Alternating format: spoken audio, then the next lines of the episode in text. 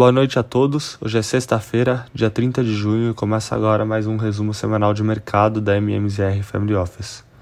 Após uma semana com bastante indicadores econômicos e participação de presidentes dos principais bancos centrais que se reuniram em evento em Portugal, as bolsas globais encerraram em alta, puxada pelo ótimo desempenho hoje, impulsionado por uma leitura positiva do PCI, que é dado de inflação preferido pelo Fed com participação de Jerome Powell, presidente do Banco Central Americano, Christine Lagarde, presidente do Banco Central Europeu, Andrew Bailey, presidente do Banco Central da Inglaterra, da Inglaterra Kazuo Ueda, Banco Central do Japão, evento de Sintra reiterou a mensagem hawkish dos principais banqueiros centrais globais, indicando que a batalha contra a inflação não está vencida e que a gente deve nos separar com mais aperto monetário nas próximas reuniões, principalmente por conta da resiliência da inflação de serviços e um mercado de trabalho ainda aquecido.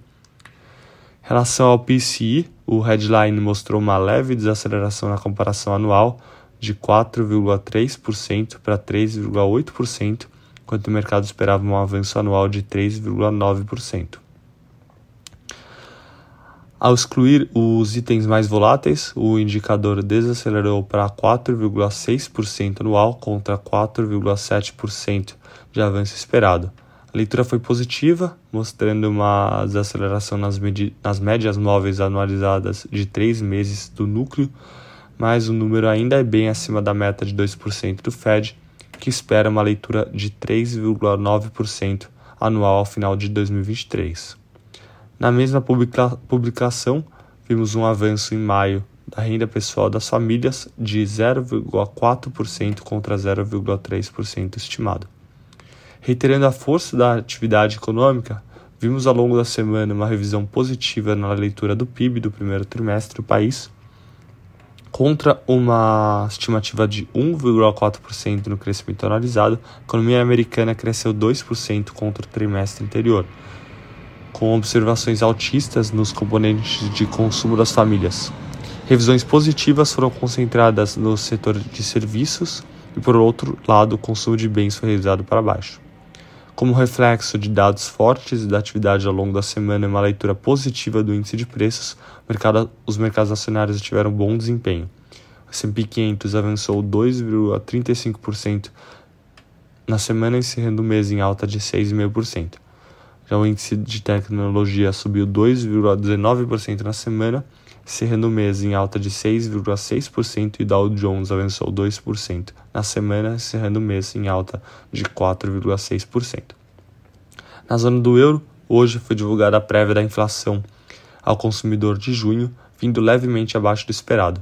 O núcleo da inflação avançou mostrou avanço de 5,4% anual contra 5,5% esperado, impulsionado por uma deflação anual de 5,6% nos preços de energia e arrefecimento nos preços de alimentos.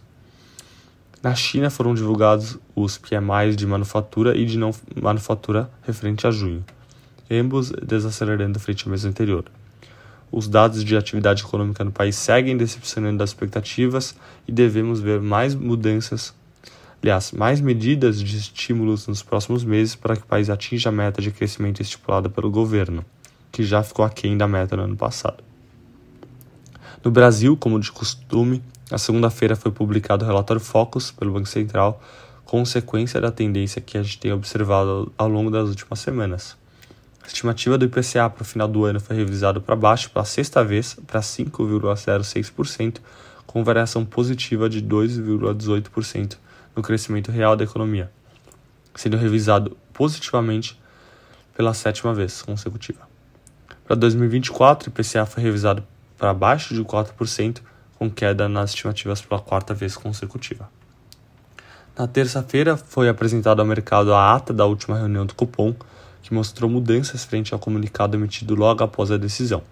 A ata, junto com a decisão da CMN que ocorreu na quinta-feira, na manutenção da meta do IPCA em 3% para 2026 e apenas mudar o horizonte de avaliação para uma janela contínua ao invés de ano calendário, abriu espaço para o mercado devolver prêmio na curva de juros e precificar com 44% de probabilidade um corte de 25 basis points para a Selic em agosto. e 56% de chance para um corte ainda maior, de 50 bips. Ao longo da semana foram divulgados alguns índices de preços relevantes, como o IPCA 15 e o IGPM. O IPCA 15 veio levemente acima do esperado, mostrando um avanço mensal de 0,04% contra uma expectativa de leve deflação. As principais quedas de preços vieram de combustíveis e alimentos, enquanto vimos um avanço nos preços de serviços, de 0,56%, na comparação mensal. Divulgado ontem, o IGPM mostrou uma deflação de 1,93% no mês, mostrou queda nos preços acima do consenso, que era de 1,7%. Hoje foi divulgada a taxa de desemprego, que nem com esperado mostrou uma queda para 8,3% contra 8,5% anterior. O Ibovespa encerrou uma semana em queda de 0,75%, que resultou em alta mensal de 9%, representando a maior alta mensal desde novembro de 2020 para o Ibovespa. No mercado de juros, vimos mais um fechamento semanal na curva DI ao longo de todos os vértices. DI para janeiro 24 encerrou em queda de 1,19% para 12,85% na taxa, enquanto para janeiro de 2033 caiu 3 0,9% para 10,66%. Relação ao câmbio, o dólar encerrou instável ao longo da semana, mas operando com certa volatilidade ao longo dos pregões. No mês, a moeda caiu 5,93%, encerrando no mercado à vista cotado a R$ 4,79.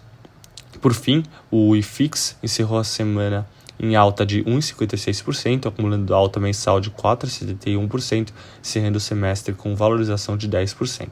Bom, essas foram as notícias da semana. Desejo um ótimo final de semana a todos.